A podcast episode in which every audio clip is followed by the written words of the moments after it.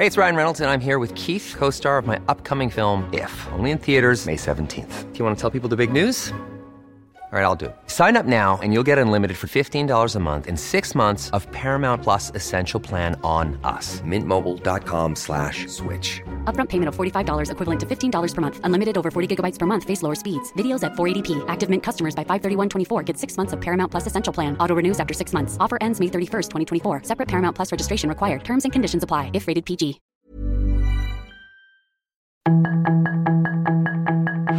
Tarde a tarde, lo que necesitas saber de forma ligera con un tono accesible. Solórzano, el referente informativo.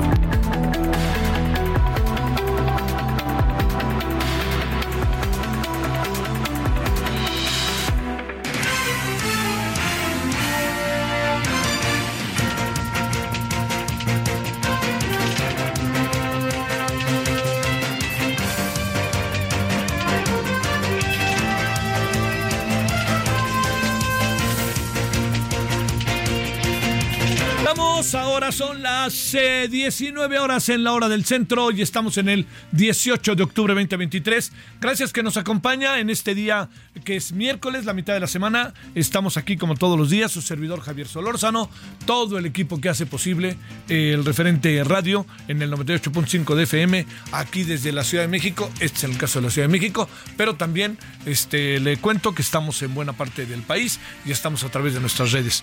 Gracias, reitero en nombre de todas y todos.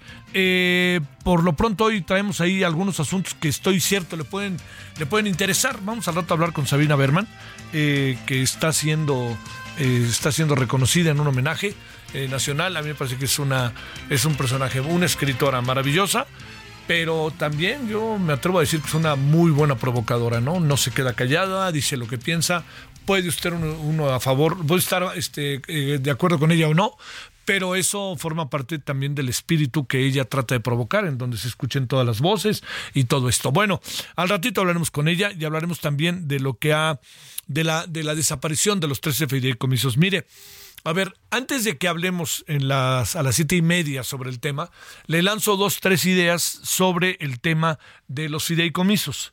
Eh, uno de ellos es que, mire, es una paradoja porque no se discutió el tema.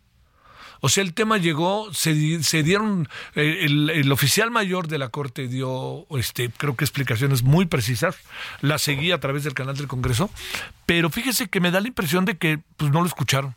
Y el presidente hoy siguió con lo mismo y su gente en el Congreso siguió con lo mismo. Y ahora sí que, si me permite usted, en eso estamos, ¿no? Entonces, por lo pronto yo le diría eh, que, este, que todo lo que va a pasar sobre, todo lo que está pasando sobre esto, va a adquirir una dimensión, pues, este, de ir al, ir a la, perdón, ir a los tribunales. Porque allí en los tribunales lo que va a acabar sucediendo es algo muy importante, que es que pues vendrán los amparos. Y en este terreno de los amparos, déjeme decirle algo que me parece que es clave, que José Ramón Cosío, José Ramón Cosío, Juan Ramón Cosío, perdón, quien es, eh, fue ministro de la Corte, eh, ya ha anunciado que él va a preparar el amparo de los trabajadores. Aquí de nuevo entramos en ese terreno en donde se insiste en que los trabajadores son manipulados y si quieren vacaciones, pues que no, búsquense a trabajar en el sector privado o búsquense un despacho. A mí me parece que el presidente, con, con lo que está diciendo, eh, yo sí creo que no, no ayuda. No ayuda, no ayuda incluso ni para su causa. Entiendo que se crea una verdad, una narrativa y toda la, la gente que sigue al presidente y en los del Congreso están en lo mismo, ¿no? Privilegiados, etcétera. Pero yo tengo la impresión de que no tienen la más pálida idea de qué se trata esto. Me parece que lo echaron y lo votaron por delante nada más para el voy derecho y no me quito. Bueno, este es uno de los asuntos que tenemos este día. Eh, el otro que no quiero por ningún motivo que se nos pase por alto, si a usted le parece, es el que tiene que ver con eh, el que tiene que ver con, con este con el tema de la guerra, ¿no? Eh, ya está el señor Biden allá y el señor Biden estando allá eh, en Israel, pues veremos qué es lo que pasa. La noche de hoy vamos a conversar con la embajadora de Israel el día de hoy y mañana vamos a conversar con el embajador de Palestina. Entonces vamos a tener hoy una visión, mañana otra visión para que usted pueda tener una idea de cómo están las cosas. Entonces, parte de lo que tenemos esta tarde muy movida, en, que es inevitable que ya sí lo sea, Además, recuerde que estamos en el periodo ordinario de sesiones, recuerde que se está discutiendo el, el presupuesto de ingresos y egresos, bueno, egresos ahora, y que eh, hay algo que también no podemos eh, este, perder por ningún motivo de nuestro espacio, ¿no? Muchas de las cosas que pasaron en el país que de repente como que pareciera que, que, que no les presentamos el, la debida atención. A ver, pongo un caso muy concreto. Lo que ha venido pasando en Chiapas no ha, no ha parado no ha parado lo que ha venido pasando en Chiapas. Esto que está aquí en Chiapas es un diacillo también. Secuestran ejidatarios, luego los entregan, luego toman poblaciones. Y la verdad que la gran pregunta que uno se hace es exactamente en qué, en qué andamos en todo eso. ¿Dónde está, diría yo, eh, en, los términos de la autoridad, pero sobre todo cuál es el diagnóstico que se tiene de lo que está pasando en Chiapas, porque lo que está pasando en Chiapas está, yo diría, igual que hace seis meses. Entonces ya el otro día el presidente reconoció algo que a mí me pareció, bueno, pues que menos mal, ¿no? Pues que está una pelea bárbara ya, bueno, no lo, digo yo, lo de bárbara, una pelea abierta entre los cárteles de la droga allá en Chiapas, pero yo diría, ¿dónde está? ¿Podemos, podemos entrar en el terreno de abrazos no balazos o ahí tendríamos que tener una política más, más firme y sobre todo lo que a mí me parece la gran clave del asunto, que es el hecho de que tengamos ante nosotros, que esto es lo que me parece a mí muy importante, diagnósticos los servicios de inteligencia del país funcionando para tener la mejor, el mejor diagnóstico y con el mejor diagnóstico se actúa de la mejor manera. Yo insisto, eh, el, el, abrazos no balazos y no quisimos armar aquí una, este, un problema mayor, etcétera. Yo le diría, pues bueno, eh, uno lo entiende, ¿no? Uno lo entiende, pues no queremos que pase eso, pero si de cualquier manera pasa, ¿qué hacemos? Pues entonces mejor que sea la autoridad la que pegue en la mesa y que se eche para adelante. Eso es, digamos, a mí me parece como la mayor de las lógicas. Bueno, vámonos, si le parece, vamos a presentarle un resumen para que sepa por dónde andamos este día, en dónde andan las cosas, qué ha pasado a lo largo del día y también con una variable más que al rato le contaremos que tiene que ver con estados que andan en sequía, lo que puede incluir la Ciudad de México. Y segundo, ahí viene Norma. Y a decir quién es Norma, seguramente tiene usted una amiga que se llama Norma, un amigo, o usted es Norma. Pues en este caso Norma es un huracán, entonces hay que estar a las vivas. Bueno, aquí andamos a las 19.7 en hora del centro. Le presentamos un resumen para que sepa dónde andamos. La información de último momento en el referente informativo el Senado recibió de la Cámara de Diputados la minuta para extinguir fideicomisos del Poder Judicial, la cual se turnó a las Comisiones Unidas de Hacienda y Crédito Público y Estudios Legislativos Segunda. Los trabajadores del Poder Judicial de la Federación se irán a paro nacional de labores hasta el próximo 24 de octubre, que es cuando se realizará el Parlamento abierto por el presupuesto de 2024 en la Cámara de Diputados, donde participarán representantes sindicales del Poder Judicial.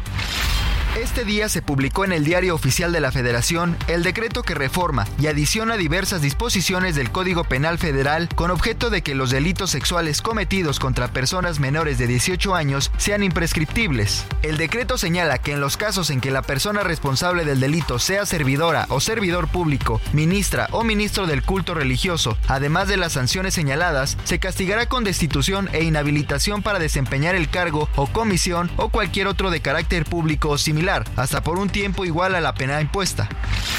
El gobernador de Michoacán, Alfredo Ramírez Bedoya, emitió declaratoria de emergencia por sequía en 93 de los 113 municipios del estado. El subsecretario de Gobernación, Alejandro Encinas, se unirá al equipo del aspirante presidencial de Morena, Claudia Sheinbaum. Sin embargo, no se detalló el encargo que tendrá el todavía subsecretario de Derechos Humanos, Población y Migración de la CEGOP, ni cuándo se integraría de lleno a su equipo. Un hombre fue encontrado sin vida y colgado con un lazo amarrado al cuello en un puente peatonal cerca de las inmediaciones de la estación Pantitlán del metro de la Ciudad de México, pero hasta el momento no ha sido identificado. Al parecer, el individuo se habría quitado la vida al colgarse del puente peatonal que cruza el patio de maniobras de la línea 9 del sistema de transporte colectivo, localizado en Avenida Prosperidad entre calle 5 y Avenida Río Churubusco, en la colonia agrícola Pantitlán, Alcaldía Iztacalco. El presidente de Estados Unidos, Joe Biden, llegó este día a Israel en muestra de solidaridad con ese país sumido en una guerra con el movimiento islamista palestino Hamas, que gobierna la franja de Gaza. Israel autorizará el envío de comida, agua y medicamentos desde Egipto a la franja de Gaza. Centenares de miles de gazatíes están evacuados en el sur de la franja, donde los suministros de agua potable y comida escasean en medio de intensos bombardeos israelíes en más de 10 días de guerra, que han dejado más de 3.400 muertos en el enclave y al menos 11.000 heridos. Sus comentarios y opiniones son muy importantes. Escribe a Javier Solórzano en el WhatsApp 5574 50 13 26.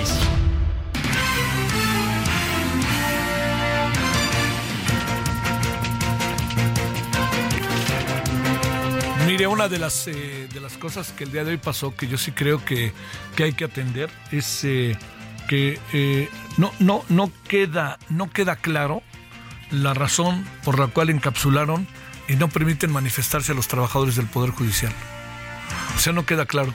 Ah, según la versión de ellos, que quede claro, según la versión de ellos, lo que, lo que intentaron ellos es eh, dialogar con Martí Batres. Entonces dijeron, bueno, sí vamos a dialogar, pero cuando dijeron sí vamos a dialogar, los encapsularon, según la versión de los propios trabajadores.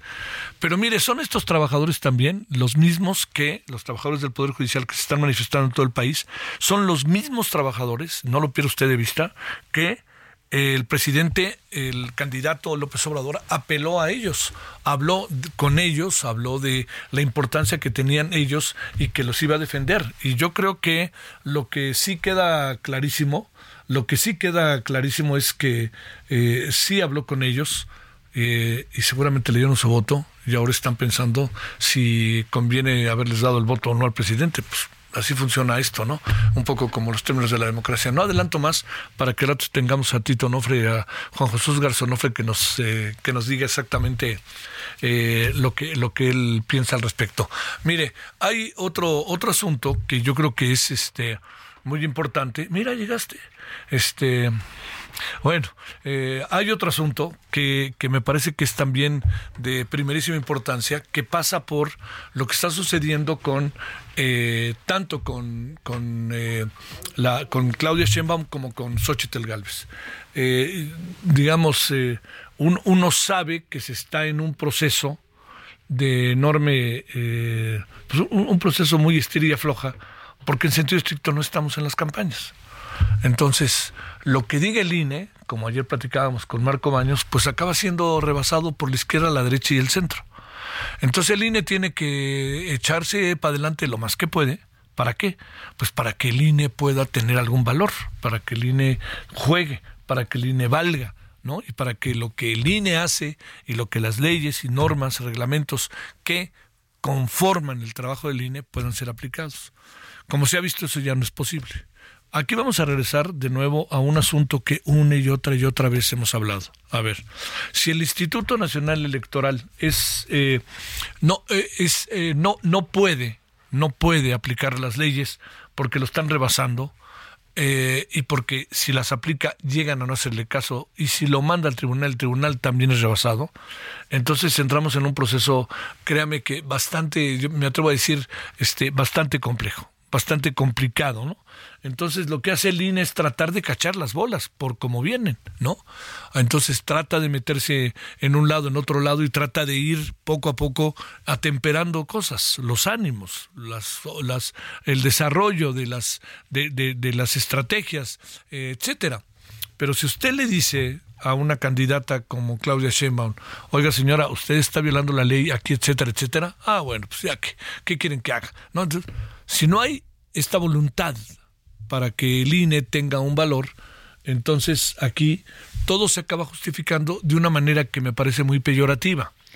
No se justifica porque bueno, nosotros somos diferentes, eso es lo que se dice primero, ¿no? Pero no es solamente eso, sino que esas leyes ya no nos sirven. Y le digo una cosa, es muy probable que tengan razón que las leyes ya no sirven. Es muy probable que tengan razón, pero el problema es que hemos el, el, país ha estado hecho la fregada, volando, ¿no? En muchas cosas. Y estas leyes son las mismas leyes que bajo condiciones en las que se vivía en el país en 2006, 2012, 2014, la oposición que hoy gobierna las quería. Entonces aquí es, es un asunto que se vuelve, eh, digamos, una enorme contradicción. Con razón se podrá decir la oposición. Bueno, sí, no se puede este, digamos, sí queríamos eso, pero ahora queremos otra cosa porque los tiempos han cambiado. Y algo tienen de razón. Pero mientras cambian esos tiempos, ¿qué hacemos? Luego deciden hacer un plan A. No sale el plan A, hace un plan B, aparece el plan B y este plan B se hace de manera tan desasiada que no hay manera de que en todas las instancias que dan aval a las propuestas o las inconformidades que se hicieron a través de la aprobación de algo que pasó en el Congreso, los amparos que se llevan a la Corte, no hay manera de que, de que la Corte diga nada. ¿Por qué? Pues porque está desasiado y no puede ni siquiera dar un paso adelante porque todo es irregular e, e ilegal. Entonces, en esos terrenos que no nos hemos dejado de mover, no nos vamos a dejar de mover. De aquí vamos a estar así hasta el final, se lo puedo este, garantizar. Pero lo que sí le puedo decir es que lo que aquí está sucediendo hoy es que el gobierno eh, ha, ha, tomado decisiones, los partidos, ya hay que incluir al Frente Amplio por México, toman decisiones en donde unos las toman porque se sienten con razones y motivos para hacerlo y los otros los toman porque no quieren dejar sola la plaza. Entonces se vuelve eso allá adentro, o sea, de imaginar el relajo, ¿no? El, eh, Movimiento Ciudadano asegura que no lo va a hacer. ¿Por qué? Porque quiere respetar la ley. Yo no sé si quiere respetar la ley o lo que sea, pero Movimiento Ciudadano ahorita va limpio. Entonces, Movimiento Ciudadano en noviembre tendrá sus asambleas, etcétera, el fin de semana. Y luego de eso, Movimiento Ciudadano ya dijo que en enero tendrá su candidato o candidata. Entonces ahí estaríamos en pleno respeto a los tiempos políticos. Pero aquí, a ver, yo le pregunto, hasta los de Morena, por favor, ¿ustedes se creen aquello de que no estamos nombrando candidatas, sino defensores de la cuarta transformación y ahí está el bastón de mando? Perdón. Yo, lo digo con respeto, por supuesto, oiga, no acostumbro este así aventar este eh, como como dicen este peras por aquí por allá. No, no, la pregunta es ¿están o no este, creyendo eso. Y ya sabemos que no es cierto. Nombraron una candidata y la nombraron con mucha antelación. ¿Para qué?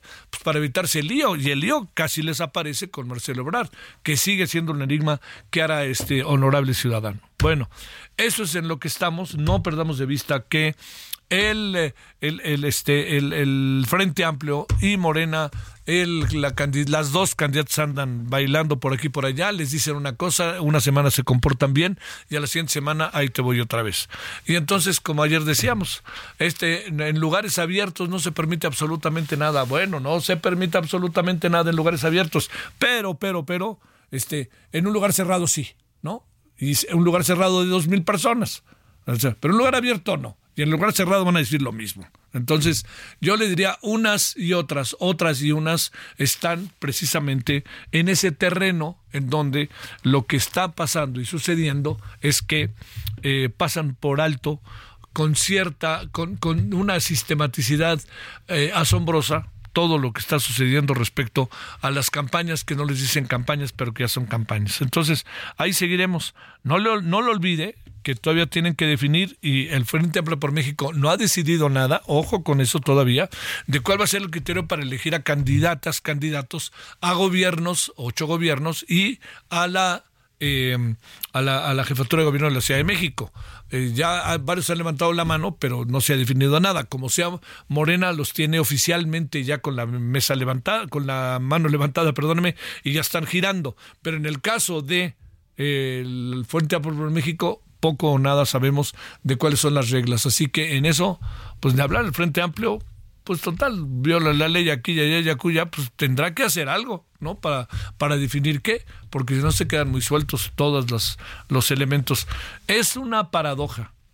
Si se respeta la ley, parece que se deja la plaza vacía. Y si este, no se respeta la ley, pues no se respeta la ley y puede tener secuelas y consecuencias el año que entra, ¿no? No lo pierda de vista, ahorita todo es reír y cantar, pero ¿qué pasaría el año que entra si hay evidencias de la violación a la ley? Las candidatas pierden, pues pierden la elección, o sea, son descalificadas. Eso lo dice la ley, no lo digo yo, ¿no?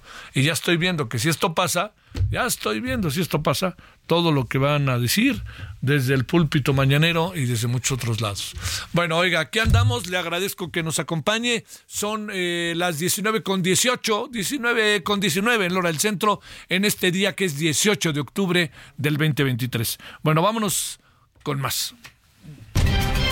Solórzano, el referente informativo.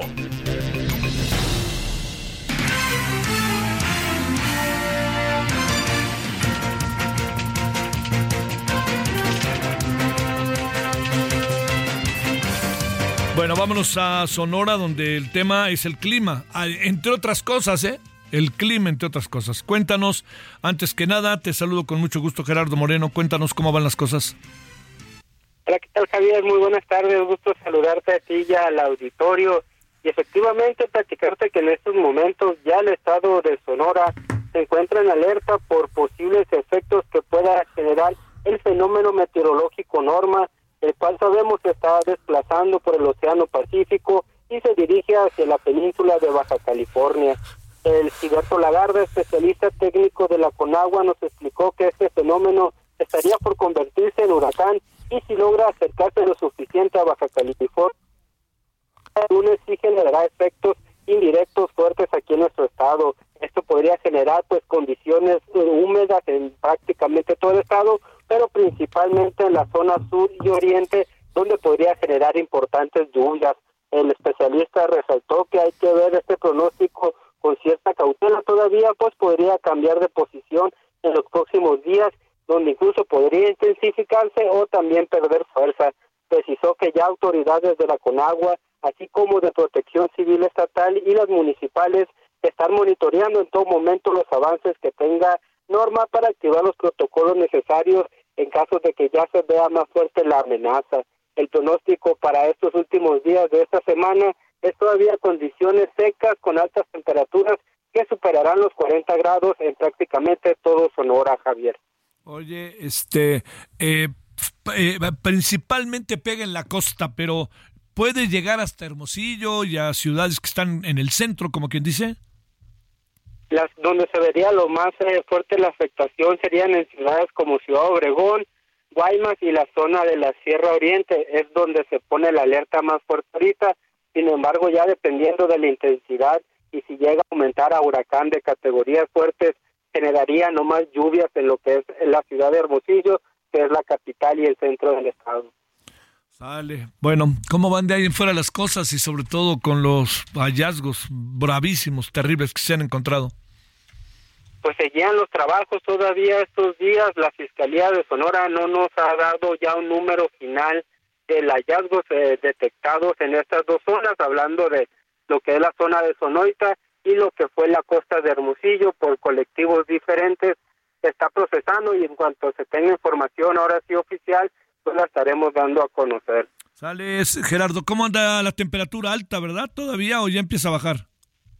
Todavía estamos temperaturas altas, incluso el día de hoy y el día de ayer estuvimos rompiendo récords en calor aquí en la ciudad de Hermosillo, hablando de 43 grados y medio, que es el máximo histórico registrado pues, desde que se mide el clima aquí en el estado y todavía se espera que mañana y todavía el viernes pues, andemos todavía por esos, eh, esos valores.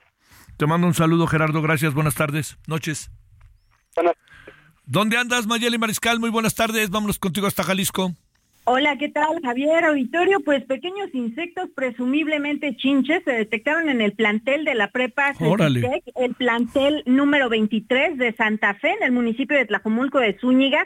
Es en donde se reportaron, diversos alumnos estuvieron subiendo algunas imágenes a redes sociales con estos insectos. Decía el secretario de Educación en el Estado, Juan Carlos Flores, que ya se acudió a fumigar en una ocasión. Sin embargo, pues bueno, estos insectos no se acaban, irán una segunda ocasión para eh, pues tratar de exterminarlos, aunque dice que están eh, muy focalizados en solamente una parte de este plantel. Por lo pronto, pues no se ha determinado ninguna suspensión de clases o alguna situación que pues haga que los alumnos dejen de acudir a este plantel, que repito, es el plantel número 23 de CECITEC, que se ubica en Santa Fe, en Tlajomulco de Zúñiga. Bueno, oye, este, pero aparecieron las chinches que ya estaban en la universidad y ahora se fueron allá al CECIT.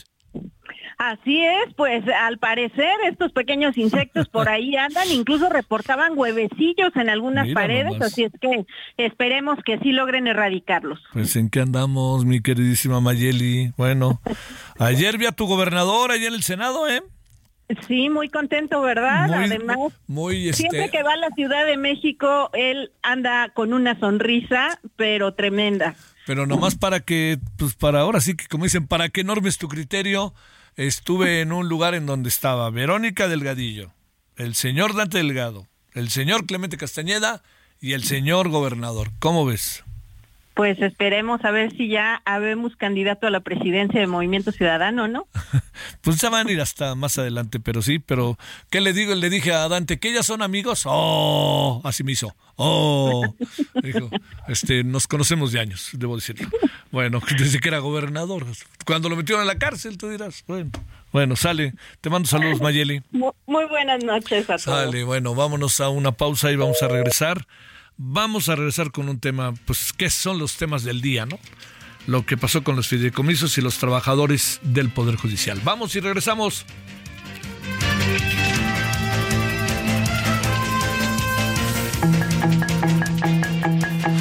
El referente informativo regresa luego de una pausa.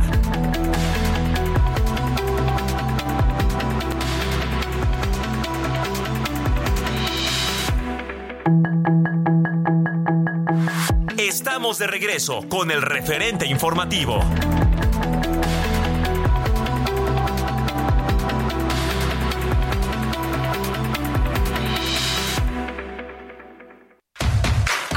Tampico del 23 al 28 de octubre disfruta del mejor tenis del mundo en Tampico. Boletos desde 150 pesos. Más de 15 restaurantes, firmas de autógrafos, juegos infantiles y mucho más. Garra, pasión y entrega. Ven y disfruta con nosotros. Boletos en www.showbizticket.com.mx. Síguenos en redes sociales. En el referente informativo le presentamos información relevante. Senado mete el acelerador para desaparecer 13 fideicomisos del Poder Judicial. La próxima semana será la votación. Trabajadores del Poder Judicial se irán a paro nacional de labores hasta el 24 de octubre. Delitos sexuales contra menores de edad ya no prescriben. Publican decreto en el Diario Oficial de la Federación. Alejandro Encinas se sumará al equipo de Claudia Sheinbaum. Michoacán declara emergencia por sequía. Mexicana de Aviación suspende venta de boletos en su página web. Reinicia distribución de libros de texto gratuitos en Chihuahua. Israel accede a que la ayuda humanitaria entre a la franja de Gaza desde Egipto. Manifestantes contra el fuego de Gaza se concentraron en los alrededores del Capitolio en Estados Unidos. Sus comentarios y opiniones son muy importantes. Escribe a Javier Solórzano en el WhatsApp 5574 50 26.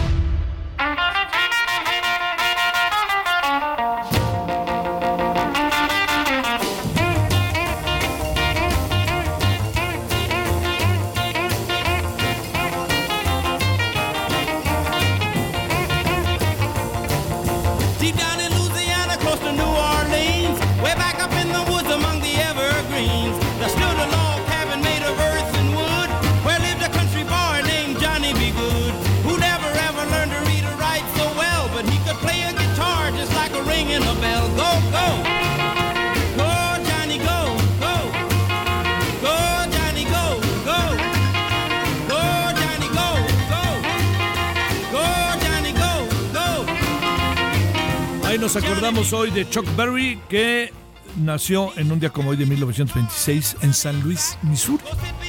Eh, Chuck Berry es considerado uno de los músicos más influyentes de la historia del rock and roll y uno de los pioneros de dicho género musical. O sea, a los 20 años este hombre eh, tenía bailando a los Estados Unidos, esa es la verdad. Son de estos previos a personajes de, tan maravillosos como Elvis Presley. Johnny B. Good, Chuck Berry.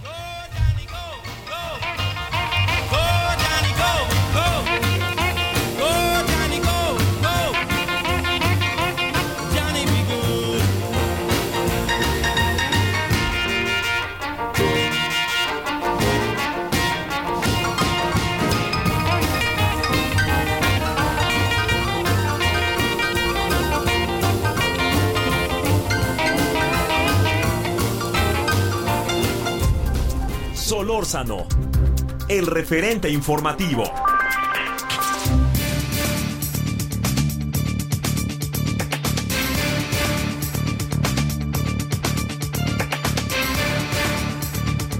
estamos de vuelta, 19.34 en hora del centro, 18 de octubre 2023, 98.5 de FM desde la Ciudad de México, Heraldo Radio. Ya sabe que estamos en 10, 12 plazas en el país, más nuestras redes y nuestro portal. Bueno, eh, uno de los temas de estos días, y que va a seguir siendo tema, si nos atenemos a caber un paro nacional, le agradecemos a Juan Jesús Garzonofre, investigador, profesor del Instituto de Investigaciones Jurídicas de la UNAM, que esté con usted y con nosotros. Creo, Juan Jesús, ¿cómo has estado? Muy buenas tardes, muy buenas noches ya, ¿cómo te ha ido? Estimado Javier, gracias por la invitación. Te saludo a ti, a todo el auditorio. Todo bien, por fortuna. Bueno, a ver, eh, yo diría, este, como para poder entrar al tema, eh, se han dicho una serie de... Se, han presentado argumentos a favor y en contra. En algunos casos son estrictamente propios de lo que dicen las leyes, reglamentos, derechos adquiridos, derechos ganados, no solamente adquiridos. Y por otra parte hay una interpretación sobre todo ello y una constante narrativa sobre lo que pasa en la justicia que no sirve de nada. ¿No? Lo dijo el presidente, lo ha dicho tres veces, cuatro quizá. Y la gente que está con él, diputados de Morena, el diputado Hamlet ha sido particularmente vehemente. Pues echemos a andar con esto que te digo, el asunto como para poder entender qué anda pasando y hacia dónde va a acabar esto. Claro que sí, Javier, con mucho gusto. A ver, lo primero hay que, que hay que decir es que es una discusión con muchos matices. Me parece que afirmaciones tan exageradas como las del presidente, que no sirven para nada, que no trabajan por el pueblo, pues es simplemente ignorar muchas de las resoluciones que también han favorecido al presidente Andrés Manuel López Obrador y a su administración. Y en el otro sentido, Javier, eh, parte, o por lo menos de los que llevamos años estudiando a la Corte y al Poder Judicial, no hablar de la manera en cómo están estructurados propiamente las prerrogativas, los salarios, la manera en cómo la transparencia y la, y la rendición de cuentas resulta necesaria que llegue a todos los niveles en el Poder Judicial. Dicho esto, en absoluto me parece una discusión que habría que evitar o que habría que eh, tratar de, huirle. Lo que aquí me parece bastante tramposo es que, en efecto, si tuvieron cinco años para hacer un buen diagnóstico del Poder Judicial, porque hasta ahora, sí, en el 2021 se impulsó una reforma de la administración de López Obrador muy de la mano con el presidente en aquel entonces, Arturo Saldívar, ¿por qué no pone esos momentos los presupuestos? ¿Por qué ahora, de cara al 2024 y cuándo parecería que la autonomía y la independencia de la Corte está afectando propiamente el trabajo de la administración López Obradorista? Bueno, a ver, aquí el asunto entonces es estos fideicomisos, que ahora se va a crear otro fideicomiso para la Secretaría de Defensa Nacional y el Tren Maya, estos fideicomisos, ¿de quién son o cómo es que funcionan, Juan Jesús? Claro que sí, los fideicomisos eh, son eh, algunos de ellos aportaciones de los propios funcionarios judiciales. A través de su sueldo han ido eh, generando ahorros a través de inversiones, a través de esta figura, que es una figura perfectamente legal, en donde los utilizan para los fines que ellos convengan. La propia Constitución, Javier, habla de independencia y posibilidad para administrar el presupuesto conforme lo vea cada poder público. Así entonces los fideicomisos pues se pueden utilizar para las pensiones de los funcionarios judiciales, para las cuestiones de la infraestructura para los fines que ellos consideren. Entonces, lo que me parece quizá más preocupante en estos contextos es que ahora, de la noche a la mañana, estos fideicomisos se quieran cambiar o se necesiten reformar de machete antes de hacer un análisis de cada uno de ellos. No hay fideicomisos buenos y fideicomisos malos. El fideicomiso no es una figura legal y en ese sentido la figura legal tendrá que apegarse a ciertos estándares de legalidad, de transparencia, rendición de cuentas. Lo que aquí me queda claro es que el presidente de la República se ha empeñado con el tema de los fideicomisos porque es el más sencillo de desarticular y donde narrativamente parecería que por el hecho de administrar este tipo de cuestiones, los fideicomisos ya son, eh, ya son, eh, ¿cómo decirlo? generan un detrimento al pueblo. Y contra esa narrativa no hay defensa, Javier. O sea, decir que los fideicomisos se van a utilizar para becas para los estudiantes pobres, eh, no hay manera de, defenderlo, no, no hay una narrativa que pueda darle eh, un contraargumento. Entonces, se torna muy complicado el asunto, por lo menos en la cuestión política y en la cuestión discursiva. ¿Qué piensas del no debate, debate que hubo ayer en donde eh, pues el diputado Mier planteó que, este, los reto a que me demuestren que son lo contrario de lo que yo estoy diciendo. Eh, el diputado este, Hamlet, eh, otro tanto y, que dijeron este son para el pueblo y ustedes ahí son los ministros de la corte cuando se mostraba una y otra y otra vez que no eran para la corte.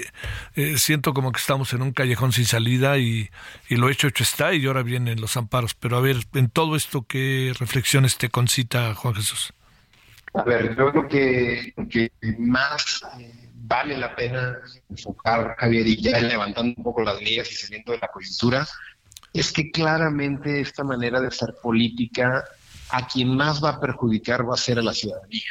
Necesariamente tienen que sentarse a negociar los poderes públicos. En este momento donde parecería monólogo, donde nadie está dispuesto a ceder, una justicia que de por sí no es muy expedita, que de por sí no eh, cuenta con amplios niveles de aprobación, en el mediano y en el largo plazo va a ser todavía más tardado y va a llegar todavía a menos personas. Los presupuestos públicos generan esa discusión necesaria y que no había ocurrido en la historia contemporánea de México, por lo menos desde el 94, que es cuando se crea la Corte como la conocemos ahora. Entonces, me parece que, no hay duda, me parece que esto va a ser eh, una, una, una cuestión que la persona que llegue a la presidencia en el 2024 va a depender de la visión que pueda construir en torno a este tema. Pero eh, me parece que en este, en este momento no duda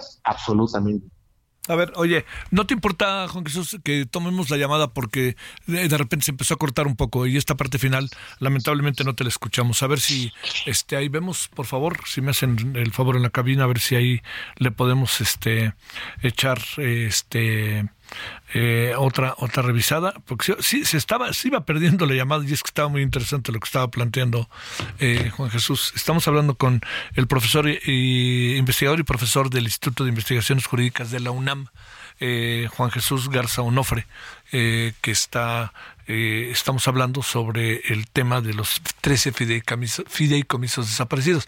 Y sobre todo también lo que este lo que tiene eh, el significado que esto tiene no el significado que esto tiene. A ver eh, fíjate que yo creo que si no te importa Juan Jesús vayamos desde el principio del planteamiento que te había hecho de cómo se hizo el debate qué pasó en el debate que no pasó este lo que dije lo que dijo el diputado Mier el diputado Almaguer lo que dijo la y el presidente diciendo que no sirven de nada, se quieren ir de turistas, etcétera. Bueno, con todo eso otra vez puesto en la mesa para que sigamos si no te importa. No, claro que no, Javier, cuenta, cuenta conmigo. A ver, lo que, lo que decía es que es que la mayor reflexión que nos puede dar esto que está pasando del enfrentamiento entre el judicial, ejecutivo y legislativo, nos debe hacer una, una reflexión mayor respecto a la necesidad del diálogo cuando hablamos de temas presupuestales los temas presupuestales al final del día quienes más van a impactar, a quienes más van a afectar es la ciudadanía. Mencionaba que una justicia no es perfecta en este país, claramente que no. La justicia es lenta, la justicia no se expedita. Con lo que se avecina, con los paros, con la falta de presupuesto, con la reducción de personal, pues claramente quienes van a estar más afectados van a ser quienes pisan los tribunales, quienes quieren resolver muchos de esos problemas a través de las vías del derecho. Entonces, el problema se va a heredar para el 2024. ¿Qué postura van a tomar las precandidatas, los legisladores? ¿Es necesario hacer propiamente una reforma judicial, cambiar a todos, mantener un poder judicial mínimo? Es una visión bastante, bastante problemática que no creo que sea sano que quede simple y sencillamente a las coyunturas políticas del momento. Esto es un poco la reflexión. Si nos salimos de la coyuntura y elevamos un tanto las miras, creo necesario entender que en el mediano y en el largo plazo las instituciones de justicia que tanto han ido tardado en consolidarse van a dar varios pasos para atrás con este tipo de enfrentamientos. Ahora ha dicho eh, Juan Ramón Cosillo que va a presentar un amparo en este en favor de los trabajadores del poder judicial. Aquí en qué a, qué entramos ahora porque seguramente no va a ser el único amparo, ¿no? No, no, no, en absoluto. Van a llover amparos. Va a haber muchísimos amparos y no solamente amparos, Javier. Va a haber también acciones de inconstitucionalidad, incluso pueden ahí caber algunas controversias, medios de defensa propiamente, ¿no? Y lo que vamos a ver aquí es que la propia Corte va a ser juez y parte, ¿no? Eh, ojo, no es algo nuevo, es algo que ya ha pasado. Pasó con la ley de remuneraciones y al día de hoy que no se nos olvide que una eh, persona que está en la Corte y que se ostenta como ministra, que es Yasmín Esquivel, tiene un amparo en contra de la UNAM. Los jueces tienen derechos y pueden ejercer sus derechos. Esto no es ningún problema. Y, y, esa, y eso es probable que ya, se, ya sepamos cómo termina, Javier. Es muy probable que con los vicios del procedimiento, que con los antecedentes que hay, si no está justificada una reducción tan grande, lo van a echar para atrás. El problema es la temporalidad y el problema es propiamente que la narrativa va a ser todavía más atractiva de cara a la elección del 2024.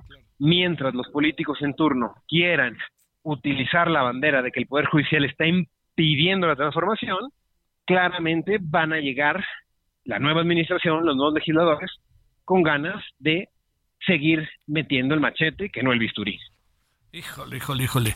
A ver, eh, tratando no de concluir, ¿qué piensas que puede pasar con este paro nacional que se ha mencionado? El otro día hablábamos con el líder del sindicato, con Jesús Gilberto, y ¿sabes qué? Le pregunté, oye, ¿como cuántas oficinas del Poder Judicial hay en el país?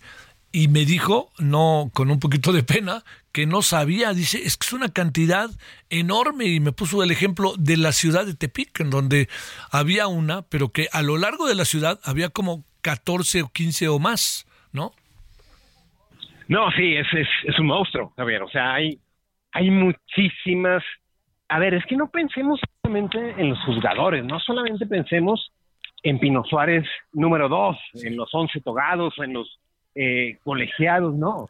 Pensemos también en las defensorías públicas, en los centros de conciliación, pensemos en todas esas oficinas que le dan estructura a todo el sistema de justicia, ¿no? Entonces, eh, el paro, a ver, más allá de las implicaciones en la vida normal, por así decirlo, de algunas urbes y demás tal, de tráfico, de cortes de calle, etcétera, etcétera, de nueva cuenta, la afectación creo que va a ser más bien en el mediano plazo, ¿no?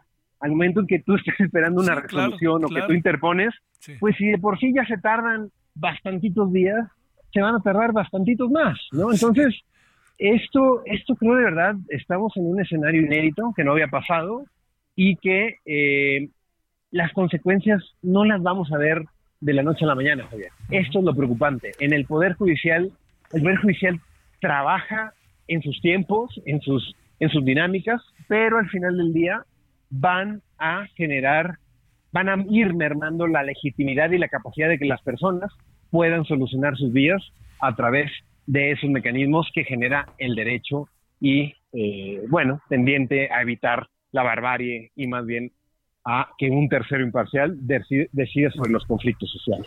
Híjole, es que hay una narrativa, eh, Juan Jesús, hay una narrativa que está difícil de frenar y además permea y permea y permea y además acaba, con, acaba terminando como una supuesta verdad, ¿no?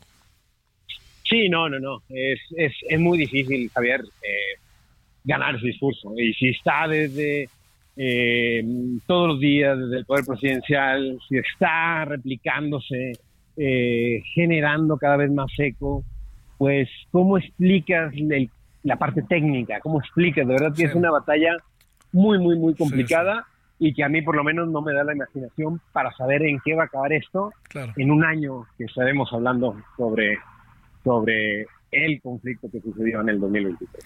Bueno, oye, este también es, es que el, gran problema, para cerrar, diría, eh, pues no hay, no, no, hay verdad, no hay, no hay, no hay cosas ciertas, no hay cosas no son ciertas, pues lo que hay es una narrativa que determina la realidad, ¿no? Sí, totalmente, Javier. Si realmente les importara el Poder Judicial, tanto el oficialismo, tanto la oposición, tenemos que sentarnos a la mesa y hablar de cómo podemos hacer que la justicia llegue a todas las personas. Por ponerlo en su terminología, que la justicia sirva al pueblo.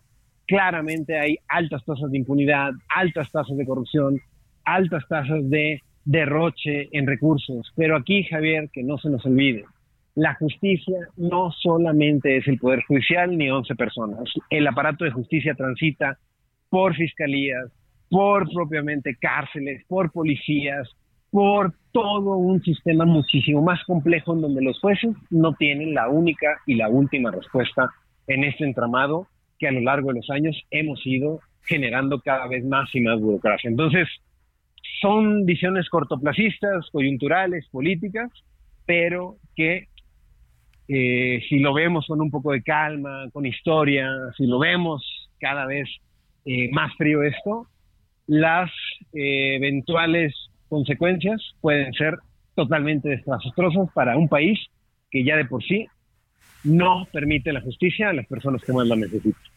Te mando un gran saludo, Juan Jesús Garza Onofre, y muchas gracias que estuviste con nosotros. No, queridísimo Javier, cualquier cosa, aquí estamos a la orden. gracias, gracias, que descanses, buenas noches. 19.49 en la hora del centro. Solórzano, el referente informativo.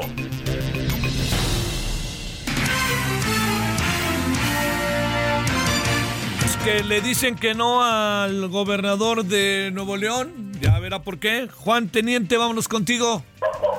¿Qué tal, Javier? Así es, buenas noches. Pues el día de hoy la Sala Superior del Tribunal Electoral eh, pues le dio revés, desestimó la petición que hizo Samuel el día 6 de octubre de este año para pedir licencia del 2 de diciembre de este año al 2 de junio y brincarse al Congreso del Estado y además solicitarle al tribunal o a los magistrados designar a Javier Navarro, actual secretario de gobierno, como eh, gobernador interino.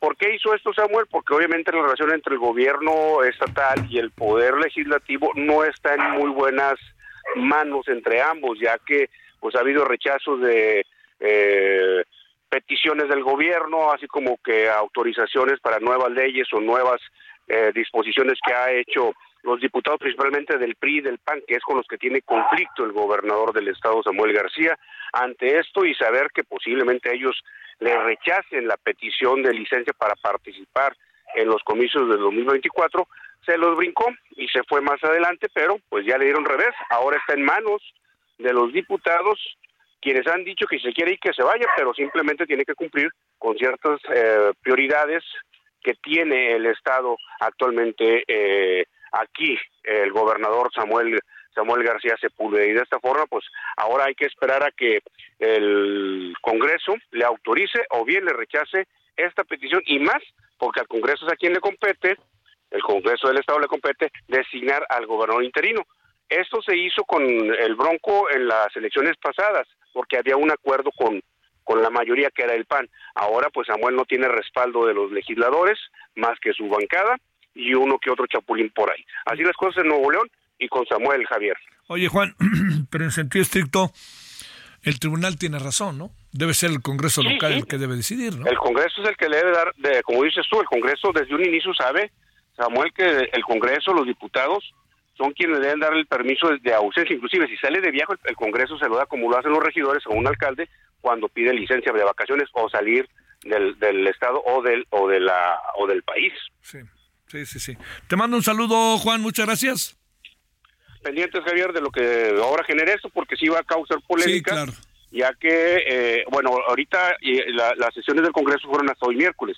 Habría que ver la semana que viene cuáles van a ser las reacciones para saber si le dan licencia o no y también saber si el gobernador se las va a pedir ah, el permiso a los diputados la próxima semana cuando reúnen actividades en el Poder Legislativo. Sale. Gracias, Juan. Te mando un saludo. Muy buenas noches. Buenas noches, Javier. Bueno, vámonos de ahí desde Nuevo León hasta el Estado de México. José Ríos, ¿qué tienes por ahí? Javier, buenas noches, te saludo con gusto a ti y a quienes nos escuchan por el Heraldo Radio. Y pues sí, como te comento, el alcalde de Catepec, Fernando Vilchis, presentó a un primer grupo de ciudadanos, Javier, que integrarán un grupo denominado Fuerza Civil, quienes serán encargados de realizar tareas de seguridad y supervisar el trabajo de la misma Policía Municipal de Catepec. El alcalde detalló que se realizará una selección de 10 ciudadanos en cada uno de los 71 cuadrantes en los que está dividido el municipio, por lo que la Fuerza Civil estará integrada por 710 personas de manera honesta honorífica. El alcalde también precisó que a los ciudadanos seleccionados se les encomendará 12 tareas específicas para mejorar la seguridad en el municipio, además de que contarán con vehículos para realizar dichas labores en sus comunidades. Hay que apuntar, Javier, que pues bueno, el alcalde ha comentado que esta fuerza civil pues se suma a las acciones del Plan Municipal de Seguridad Pública, con el que pues eh, de acuerdo con sus estadísticas se ha logrado disminuir la incidencia en Ecatepec, eh, especialmente en el delito de robo de alto impacto como es el robo de vehículos, en un más de 60%. Entonces, pues vamos a estar al pendiente sobre cómo pues va a actuar esta, este grupo ciudadano para vigilar las tareas de seguridad en el municipio de Ecatepec, que como bien sabemos, pues es uno de los más peligrosos a nivel nacional. Ese es el informe, Javier. Bueno, bueno, que así sea, ¿eh? Porque hasta aquí, gente que trabaja con nosotros, que vive por ahí, cuando va rumbo a su casa, chico sustote que va en medio de su cabecita, ¿no? Se pone rudo. Gracias. Seguimos pendientes, buenas noches. Bueno, vámonos a la pausa antes de ello. ¿Qué tenemos en la noche? en Michoacán, Ciudad de México y Edomex y Norma, ¿no? El huracán. Vamos a conversar con el nuevo secretario de Seguridad Ciudadana de la Ciudad de México, Pablo Vázquez Camacho, va a venir aquí al estudio. Vamos a hablar de hasta los dientes, ¿a qué nos referimos? Así, este, así se dijo cuando pasó lo del estudiante del TEC de Monterrey hace varios años. Ya le contaremos. Paro Nacional de el Poder Judicial, la mirada de Israel, conversación hoy aquí también con la embajadora de Israel, mañana con el embajador de, eh, de Palestina y no prescriben ciertos delitos de los cuales vamos a hablar. Pausa. El referente informativo regresa luego de una pausa.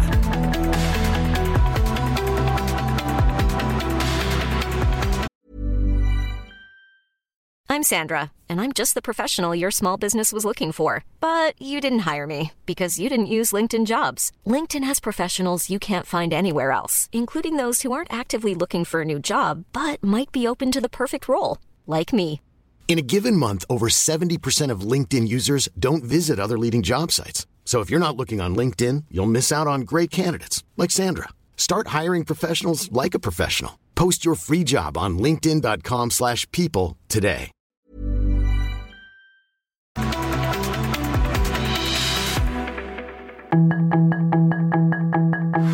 Estamos de regreso con el referente informativo.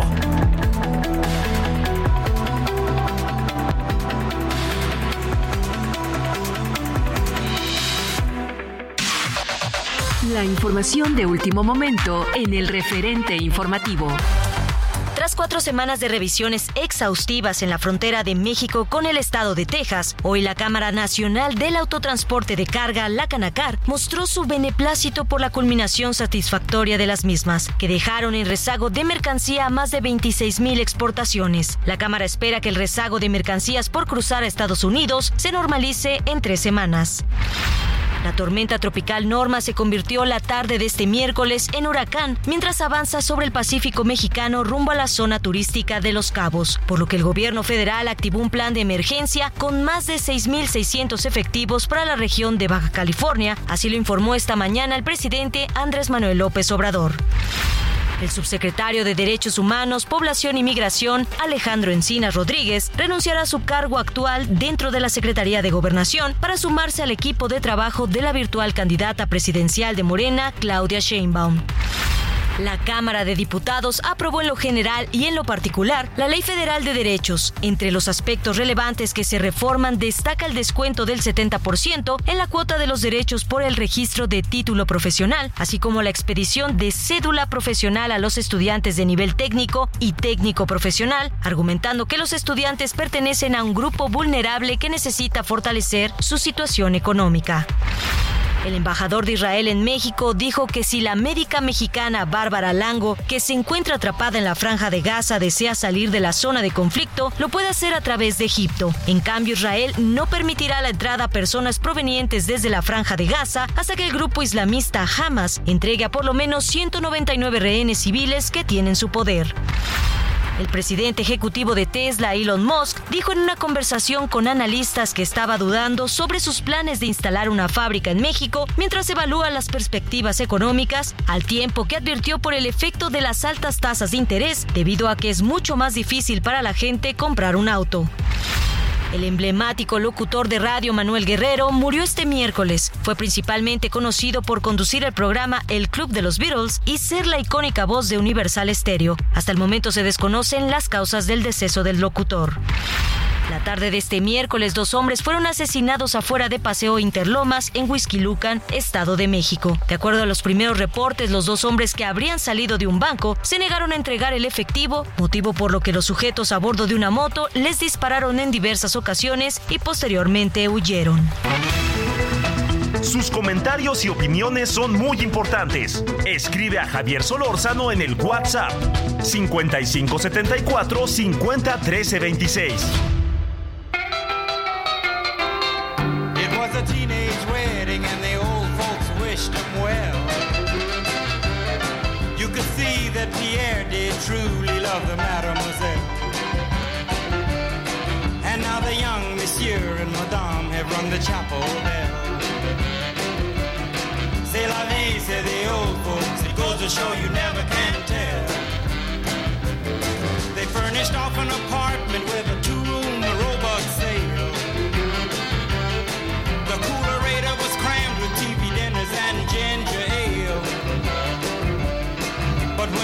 found work, the little money coming worked out well. C'est la vie, say the old folks. Goes to show you never can tell.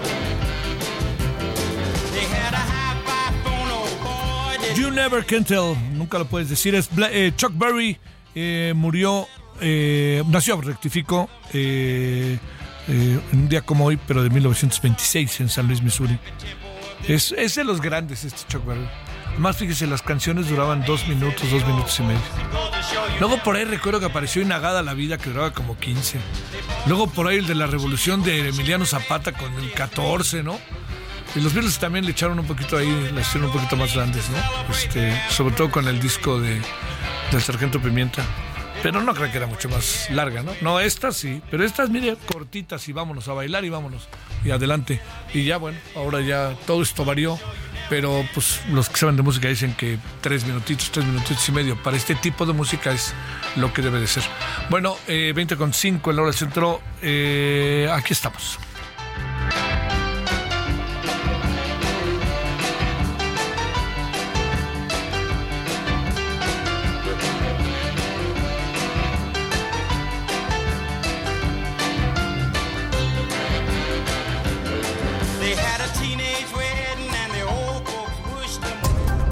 Solórzano, el referente informativo.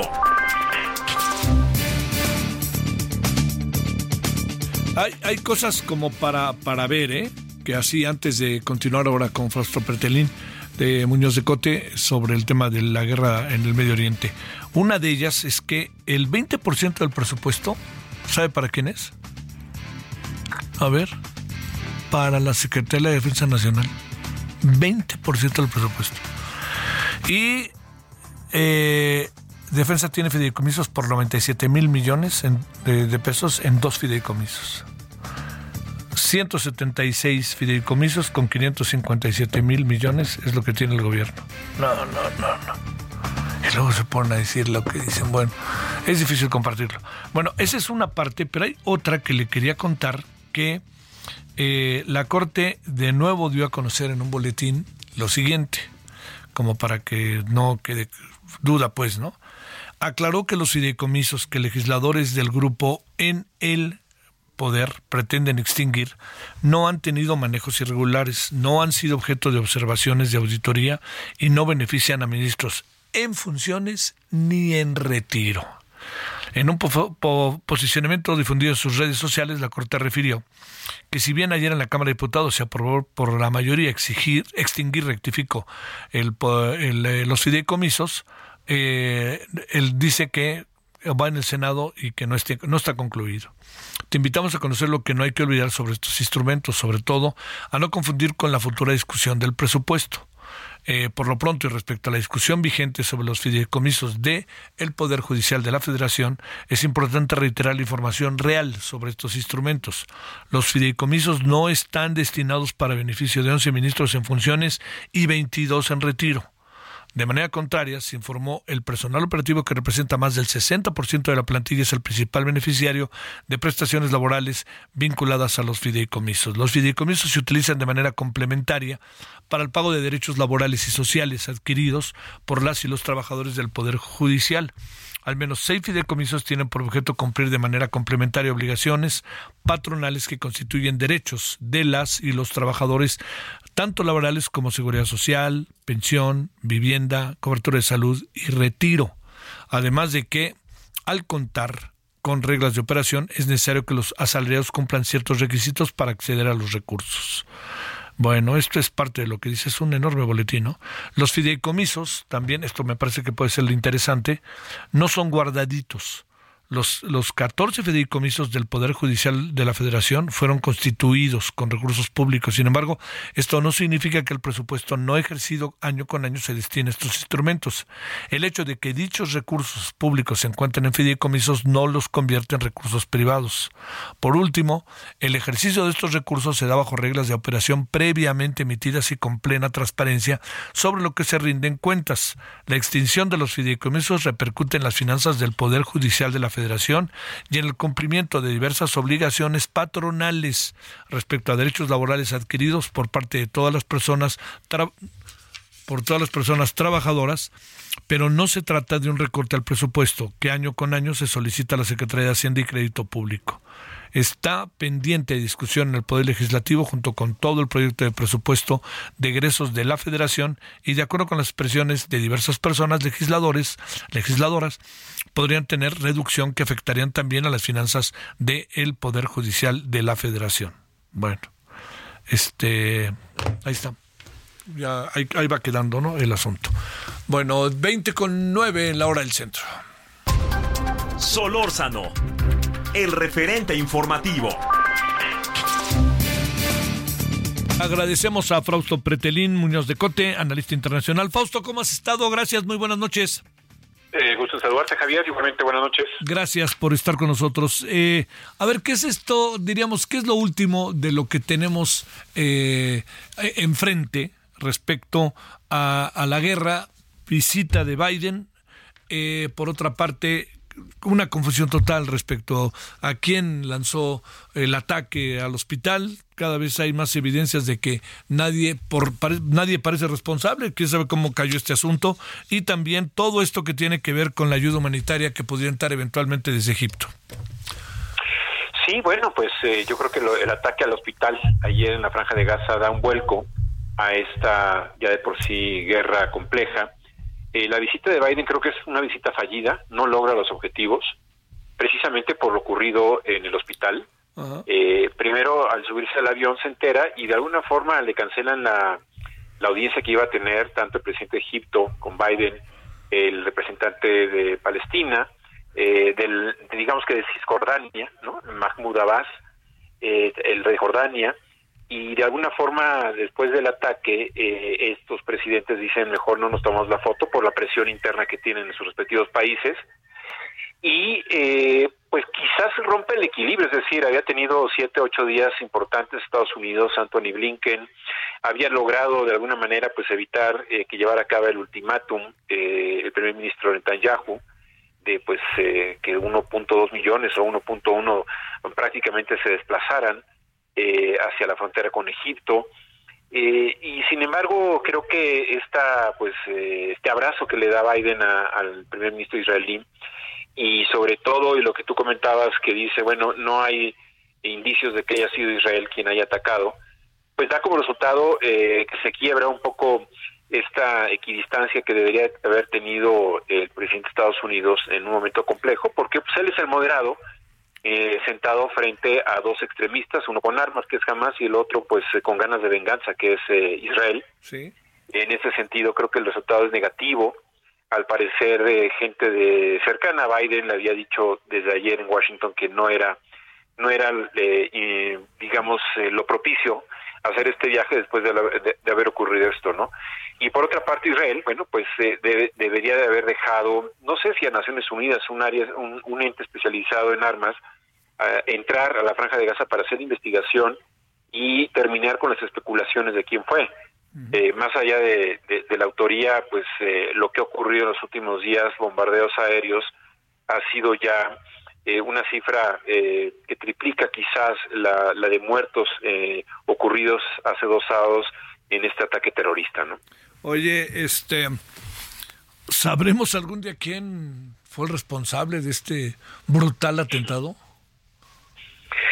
pues si no se hacen las investigaciones eh, de manera prácticamente inmediata, ¿no? Si no hay un ente confiable eh, distante de ambas partes eh, que haga la investigación, será muy difícil.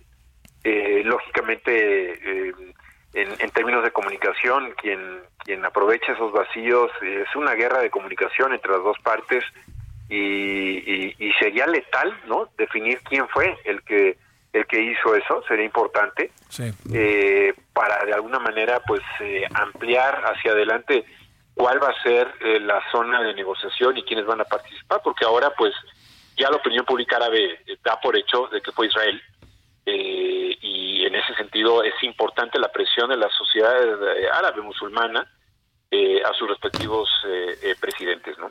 Oye, digamos, Estados Unidos en puede empezar a jugar un papel, por lo menos en estos días, menor, ¿no? Porque, digamos, este, por más que haya el abrazo con Netanyahu, no hubo una labor diplomática que hubiera sido muy importante para Estados Unidos, en donde se viera también, pues si me permite, sus tentáculos, ¿no? Queda, queda como fuera de la jugada un poco, ¿no? El gobierno de Biden. Y te pregunto, viendo cómo estaban las cosas, ¿debía haber suspendido el viaje o qué tenía que hacer, eh? Que haber cancelado el viaje. Eh, fue un viaje, insisto, fallido, un viaje que regresa eh, con las manos vacías. Él tenía pensado, pues, eh, en esta ronda de, negociación con, con los aliados de Estados Unidos árabes, es decir, con, con Jordania, con Egipto, inclusive con la autoridad palestina, ¿no? La, la, de Cisjordania.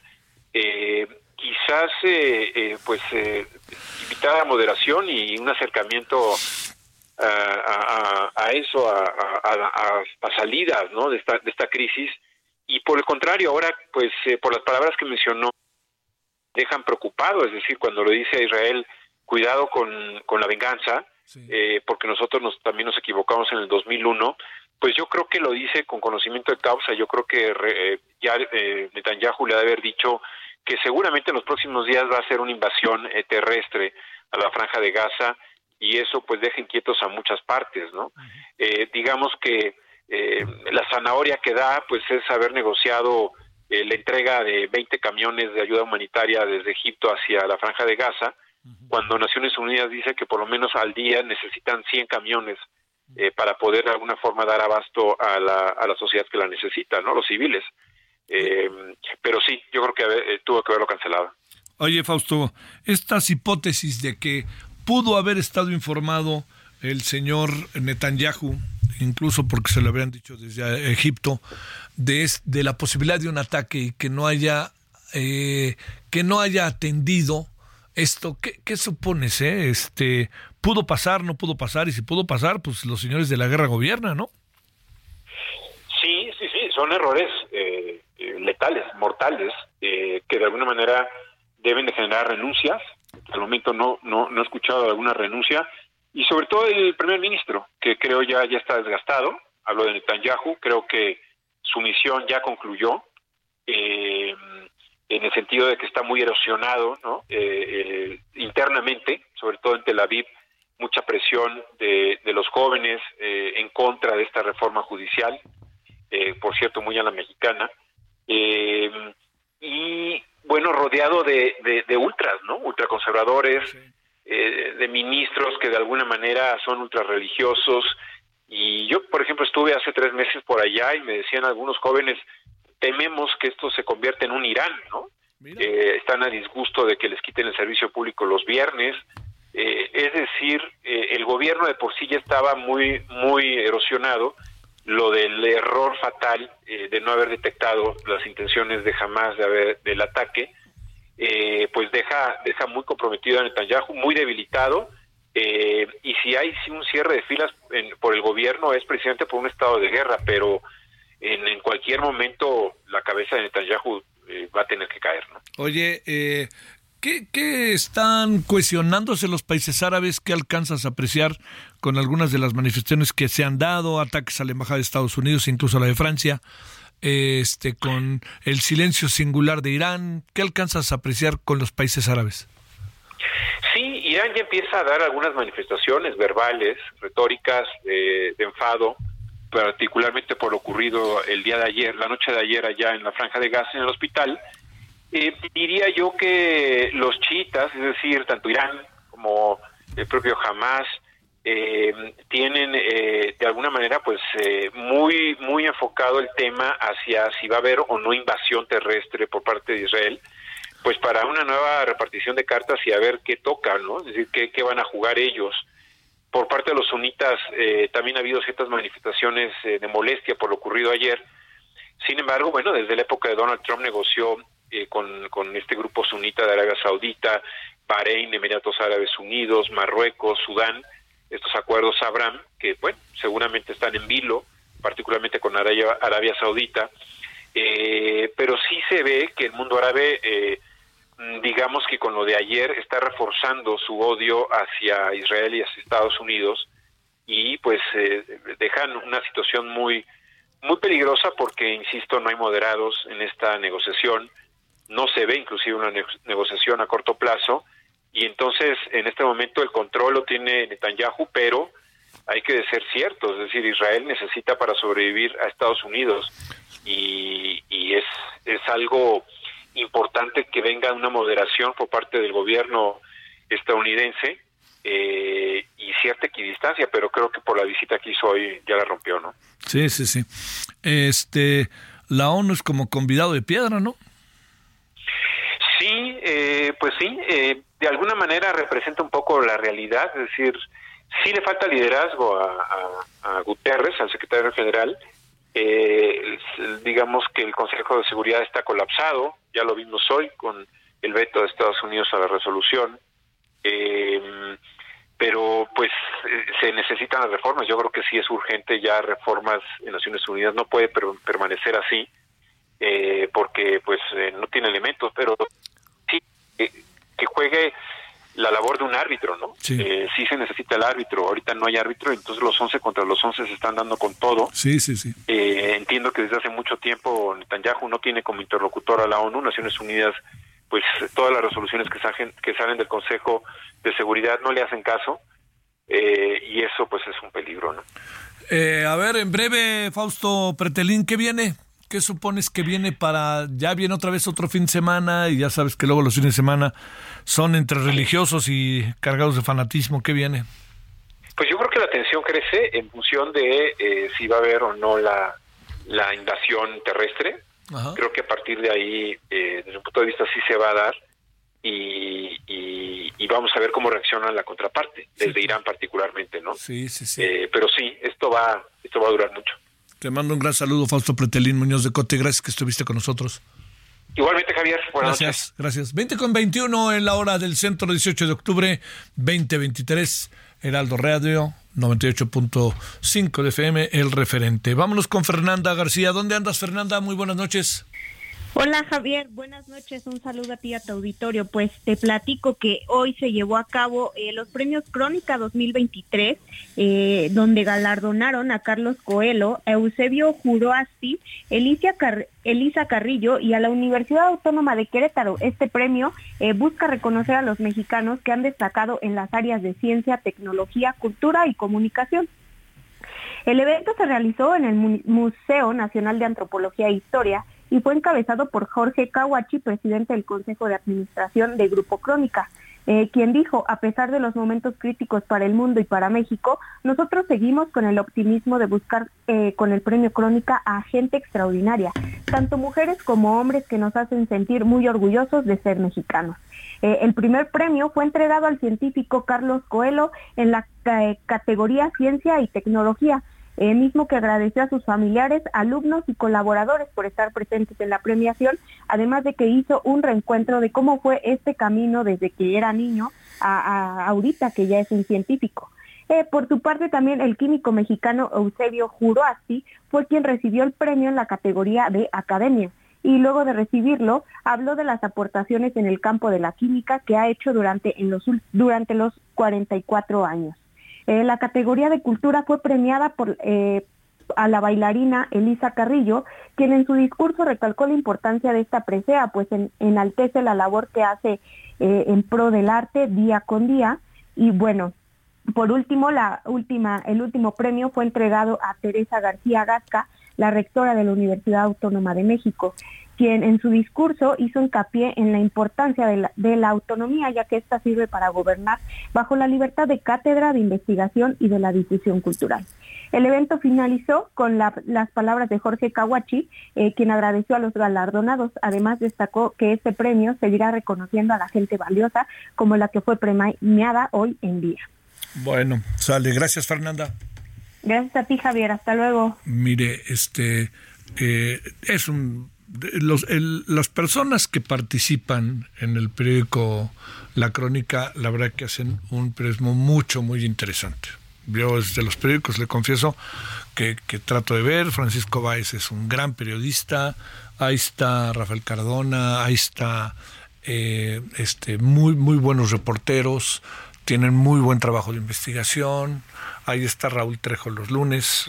Y estos premios que Jorge Caguache desde hace tiempo entrega a nombre del periódico La Crónica, me parece que son, yo le diría, hacen que, que se voltee a ver a personajes de las áreas que Fernanda nos contaba, ¿no? Eh, ha habido premiados mucho, muy interesantes. A mí, químicos, en este caso eh, investigadores, y a mí me gusta muchísimo, le confieso que Elisa Carrillo ha hecho cosas maravillosas con la danza y ya es, un proto, es un es una gran imagen, diría, de México, pero es una gran imagen para, quisiera pensar, para mucha gente joven, para muchas niñas y niños en materia de ballet, que es una maravilla y es buenísima. Yo una vez la entrevisté y me pareció, le confieso que fascinante. Qué bueno que la crónica siga haciendo eso año con año. Vamos a una pausa a las 20 con 24 en la hora del centro. Estamos de vuelta, eh, vamos a entrar a la media hora final. Hay cosas interesantes. Vamos a hablar con ese gran personaje que es Sabina Berman.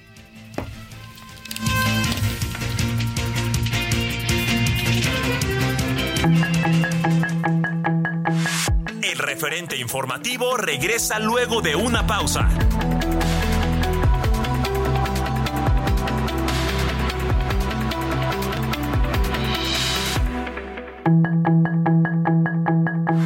Estamos de regreso con el referente informativo.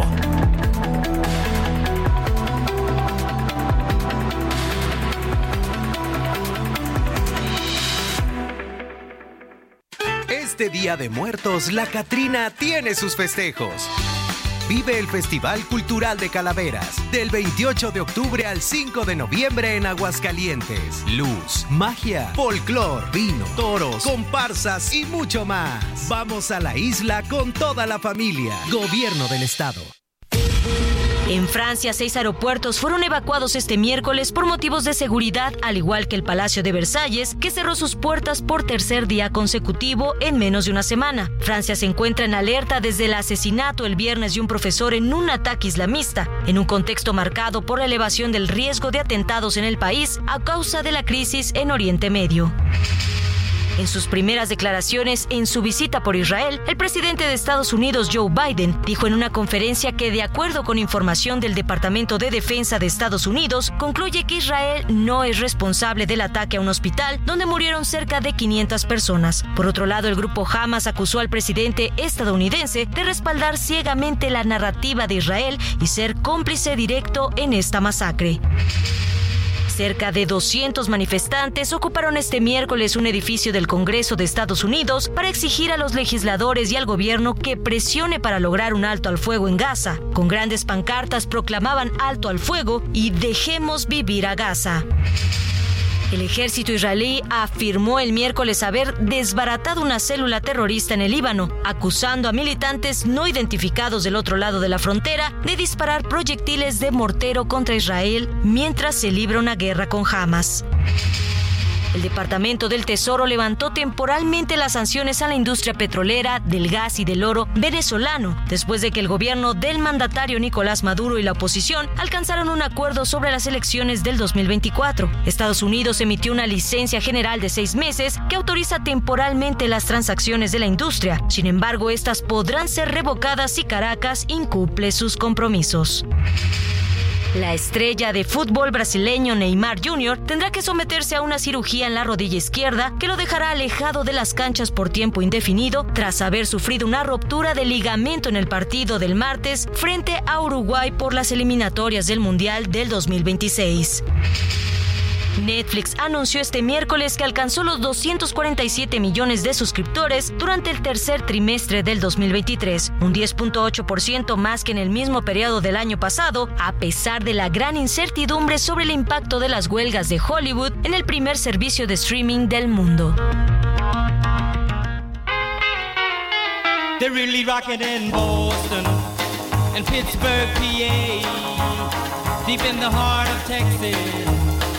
Frisco Bay, all over St. Louis and down in New Orleans. All the cats gonna dance with sweet little 16. Sweet little 16. She just got Sweet little 16 que se parece mucho a una canción después que se hizo de los Beach Boys que se llamaba creo que Surfing USA qué grupazo eran los Beach Boys. Pero estamos con este maravilloso Chuck Berry, que eh, en un día como hoy, pero de 1926, nació en San Luis, Missouri. Chuck es considerado uno de los músicos grandes, influyentes en la historia del rock. Muchos siguieron su camino y muchos, pues bueno, hicieron muchas cosas más, derivado todo de este origen, que era el de Chuck Berry. Bueno, aquí estamos. Es 20 eh, con 34 hora del centro.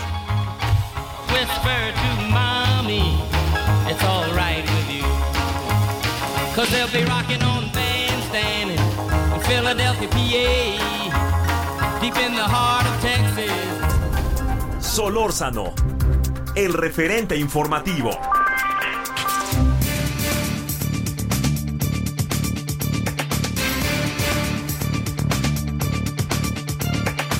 Bueno, con enorme gusto, en verdad, saludamos a Sabina Berman, escritora, puro teatro. Sabina Berman, ya tienes... ¿Cómo?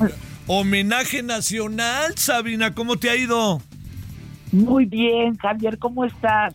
Pues fíjate que cuando supe que puro teatro Sabina Berman, homenaje nacional, créeme que enfocamos las baterías hacia ti porque uno sabe en este país que todo lo que tiene que ver con el teatro, tú como escritora, los reconocimientos, pues hay que hacer un alto en el camino y hablar ahora sí con, con, con ella, ¿no? Con la Sabina, pues. Oye. Pues Dime. ¿Qué es esto de un homenaje nacional? ¿En, qué, ¿Cómo te coloca? Sí se llama homenaje nacional, pero ¿cómo te coloca a ti? ¿Cómo te ves a ti misma después de todo lo que has hecho a lo largo de tanto tiempo, tantas influencias, tanta gente que ha participado contigo, tantos grandes actores, todo eso? Pues es un momento, sí, de recapitulación. Este, en la Feria Internacional del Libro en Monterrey, en la Universidad Autónoma de Nuevo León, luego en la Feria Internacional del Libro en el Zócalo, unieron fuerzas para hacer mesas de análisis sobre mi obra dramatúrgica. Y bueno, yo asistí con curiosidad y la verdad, y la verdad, eh, pues muy agradecida. Qué bueno, oye. A ver, y, así que, ¿qué ves? ¿Te, ¿Te, acuerdas aquellos este pininos cuando empezabas a escribir?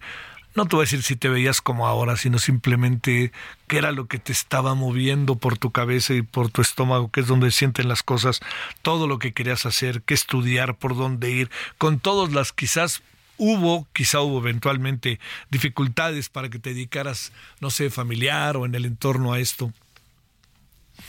Sí, por supuesto hubo dificultades.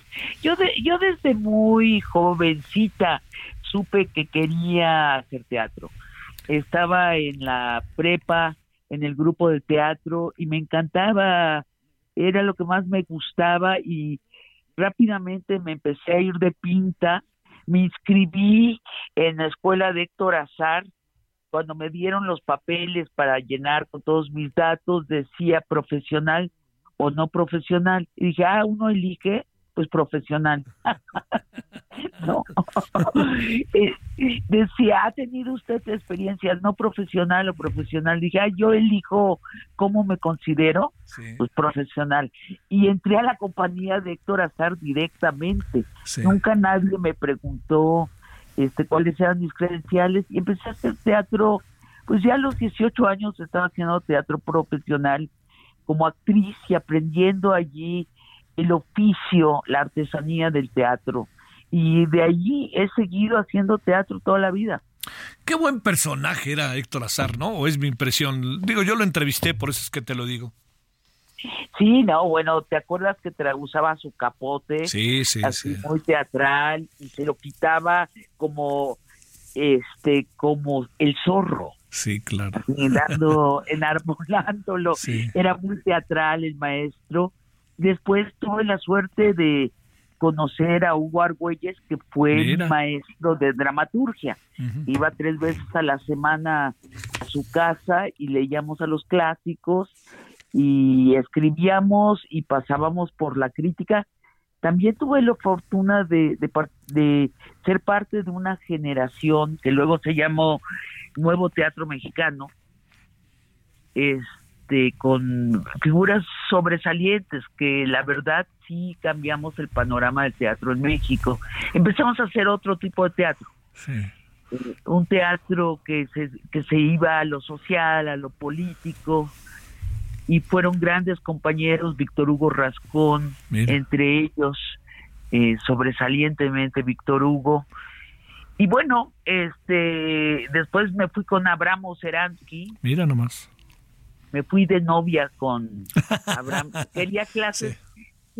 Quería clases particulares. Oye, es que yo me acuerdo mucho de las cosas que empecé a ver de ti. Fue en los 70, 80 eh, algunas cosas del teatro experimental, ¿te acuerdas de aquellas obras ahí en, la UNAM que eran maravillosas? Y luego este teatro al que yo iba muchísimo, que se encontraba en Avenida Chapultepec, que era un teatro de la universidad, buenísimo, que había cosas El Arcos Caracol. El Arcos Caracol, que ahí veíamos, ahí, ahí empecé a ver cosas de Vicente Leñero que, que bueno, ahí no, no, nunca me dedicaría al teatro, pero, pero me, me digamos, se convertía en un referente para todos nosotros, ¿no? Sí, Sí, sí, eran tiempos muy emocionantes, muy experimentales. También tiempos en donde nos decían que el teatro se trataba de no hablar. Entonces eh, yo rompí con eso. Empecé a escribir teatro muy de texto, como una rebelión a la generación anterior.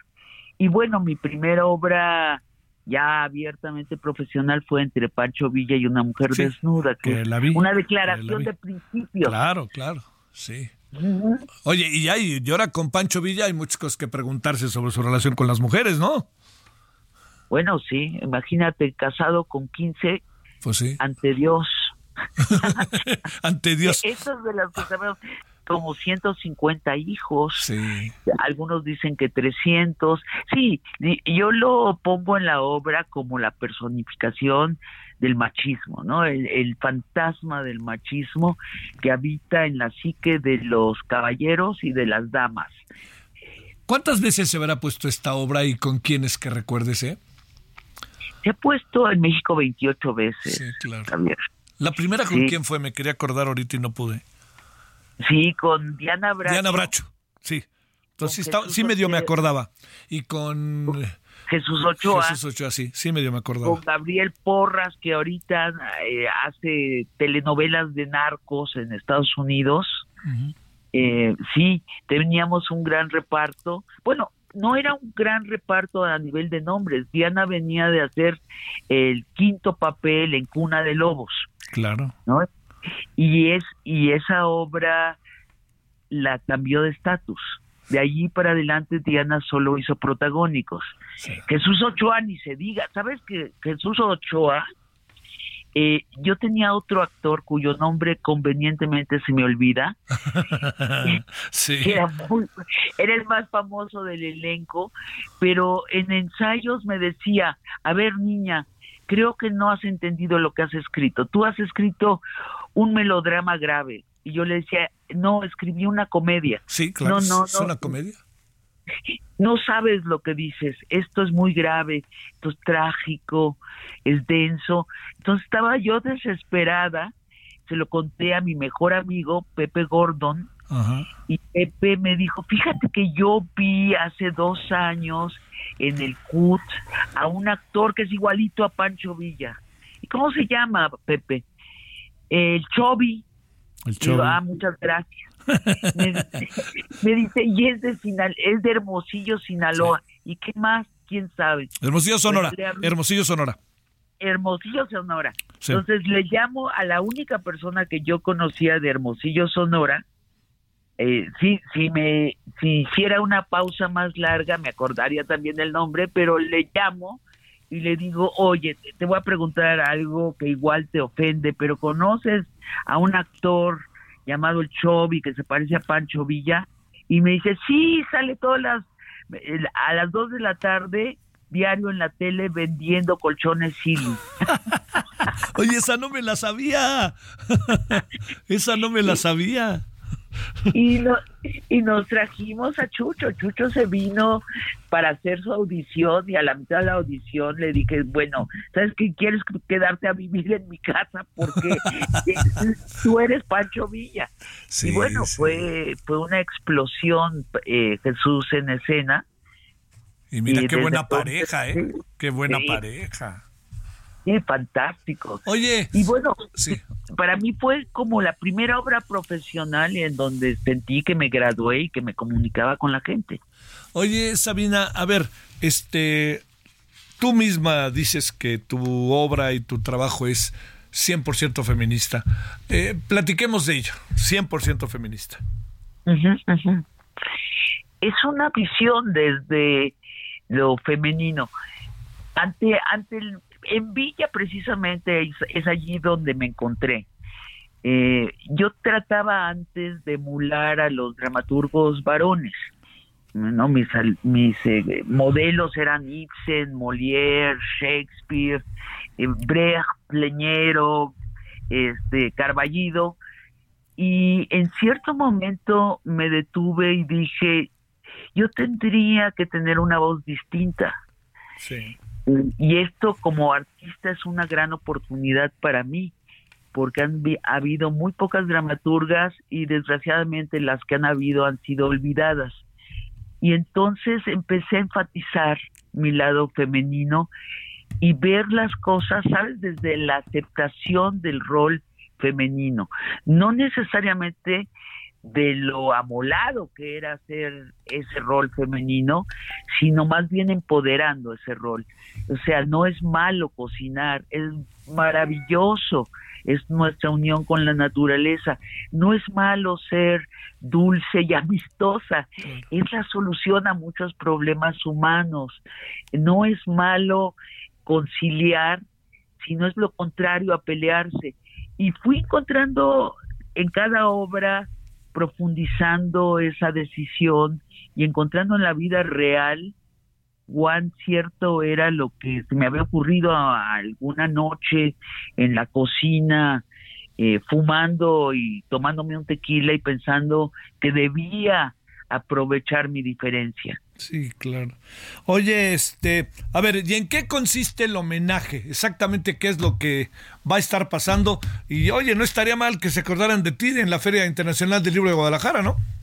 Diles, diles Javier, porque ya ves que este ahorita es un estigma en ciertas partes ser de izquierda, como en otras es un estigma no ser de izquierda. Claro. Está muy devi- muy polarizado Todo, el sí. mundo de la cultura, tontamente, porque la cultura debería estar por encima de lo político. Yo siempre he pensado que los periódicos están al revés. La primera plana debe- debería ser cultura. Sí. Pero ya ves, ya ves, no me hacen caso. Oye, este, déjame cerrar preguntándote, ¿y cómo te ven el Canal 11?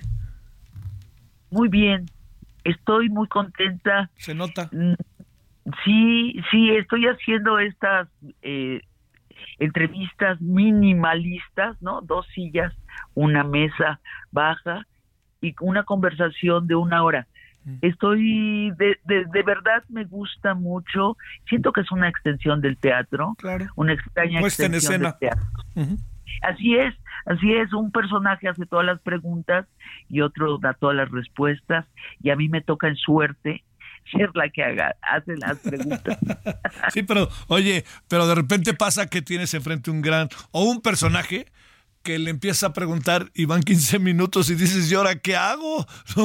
me quedan 45. Yo les advierto, yo les advierto, de hecho, cuando entrevisté recientemente a Noroña, a la segunda pregunta, le dije, ya fueron cinco minutos de tu primera respuesta.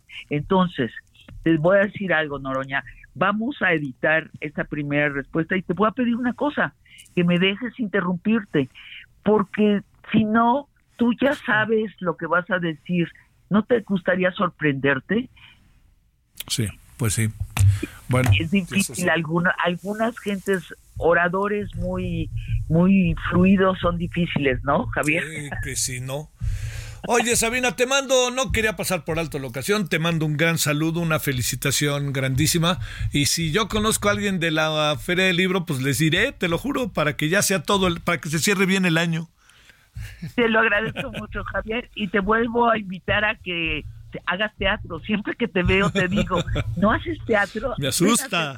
Cuando me lo dijiste, no sé quién se lo conté y me dijo, oye, ¿te lo dijo Sabina Berman? Chispas, pues me lo dijo Sabina Berman. Oye, no me lo creo. Bueno, entonces quedé bien con mis cuates por ti. Qué bien. Te mando un gran saludo. Un beso, Javier. Hasta luego. Hasta luego. Felicidades, Sabina. Bueno, son ahora las 20 con 49 en la hora del centro. Solórzano, el referente informativo.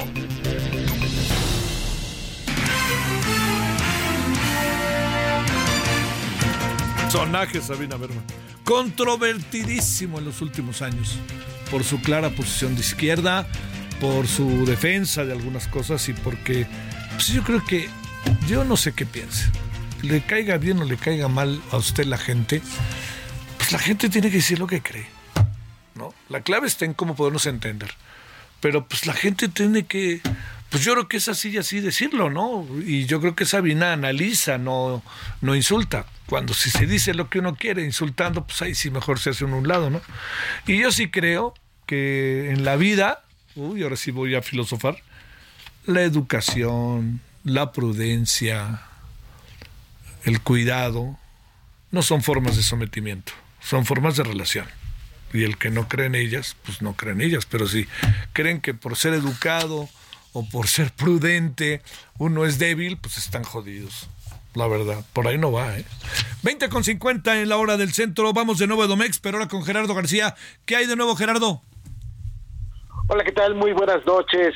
Eh, Javier, eh, saludar también al auditorio. A una semana de emitirse eh, la sentencia final por la muerte de Norma Lisbeth, este caso de Teotihuacán, a Sara Ailín se le negó seguir en casa el resto del proceso en otra audiencia celebrada en la Quinta del Bosque, esto en Sinacantepec, en el Estado de México. Como la semana pasada, familiares de la víctima estuvieron presentes y esperan la definición ya de, de que emitan la autoridad judicial. Desde estos juzgados para adolescentes del Poder Judicial Estatal, el juez del asunto determinó negar la petición que había hecho la defensa legal de Azara Ailín. Con lo anterior, eh, seguirá en internamiento y a la espera de que el 24 de octubre, la siguiente semana, se conozca la sentencia que emitirá por los hechos que ocurrieron a finales de febrero de este año, tras conocerse que se rechazó su petición de ir a casa y seguir ese proceso hasta que se dicte la, eh, sentencia la, la, semana entrante,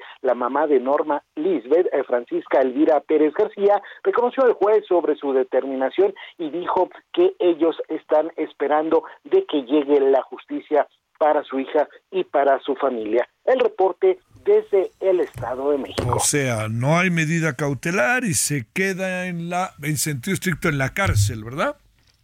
Y en la Quinta del Bosque seguirá desde a la cual ingresó en marzo. Intentaban la, su defensa legal que fuera a casa, seguir ese proceso y es que hay que recordar que a diferencia de otros estados en, el, la entidad mexiquense, la pena máxima que puede estar recibiendo eh, a Sara Aileen es de no mayor de cinco años. Sin embargo, de acuerdo a su edad, tampoco es que eh, esté determinado o que sea obligatorio que reciba esa pena máxima se puede ir disminuyendo y en ese sentido ellos apostaban a que eh, pudieran estar eh, obteniendo esta medida cautelar, aunque se rechazó y la siguiente semana, el 24 de octubre, ya se conocerá la sentencia final. Te mando saludos, Gerardo, buenas noches.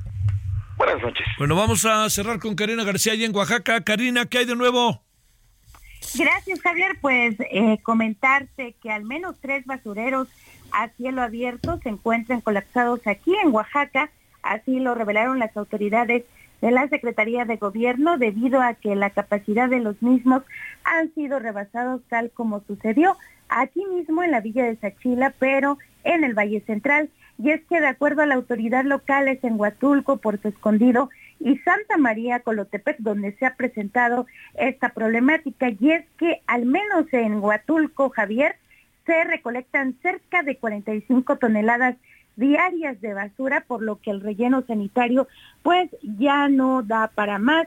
La vida útil del mismo pues ha, ha culminado, han señalado las autoridades, por lo que se pretende replicar el modelo del Centro de Revalorización de Residuos Sólidos que finalmente y después de un año será instalado en San Pedro Totolapan, en el distrito de Tlacolula, para desfogar pues esta problemática que se vive en la capital oaxaqueña y en municipios metropolitanos cercanos también a eh, pues la capital en donde pues se recolectan cerca de 850 toneladas de basura, Javier. Te mando saludos, Karina, gracias. Buenas noches. Sí, es que fíjese, Huatulco es un lugar mucho, muy atractivo para descansar. Está muy bien diseñado, no tiene mucha vida nocturna, la gente de Huatulco se cuida, pero hay una gran cantidad de visitantes y aquí viene el tema de la basura. Y luego también lo que hacen los hoteles. Pero es una belleza Huatulco, ¿eh? Una vuelta. Esta noche vamos a tener sequía en Michoacán, Ciudad de México y Edomex. Y también vamos a tener el huracán, bueno, la tormenta Norma, ya le iremos contando. Vamos a hablar con el nuevo secretario, bueno, ya no está nuevo, ya tiene su rato, Pablo Vázquez Camacho, el secretario de Seguridad Ciudadana de la Ciudad de México. El tema de que ya hubo sentencia contra aquellos soldados que se metieron al TEC de Monterrey hace algunos años y mataron a dos estudiantes que los confundieron, dicen. Bueno, va a haber este paro nacional, ya sabe el tema de, de los trabajadores del Poder Judicial de la Federación. Eh, vamos a hablar con la embajadora de Israel y vamos a hablar de delitos que no prescriben, por fortuna, que tienen que ver con menores de edad. Bueno, aquí juntito nos vemos en cinco minutos. Pásela bien. Hasta el ratito. Adiós. Hasta aquí Solórzano, el referente informativo.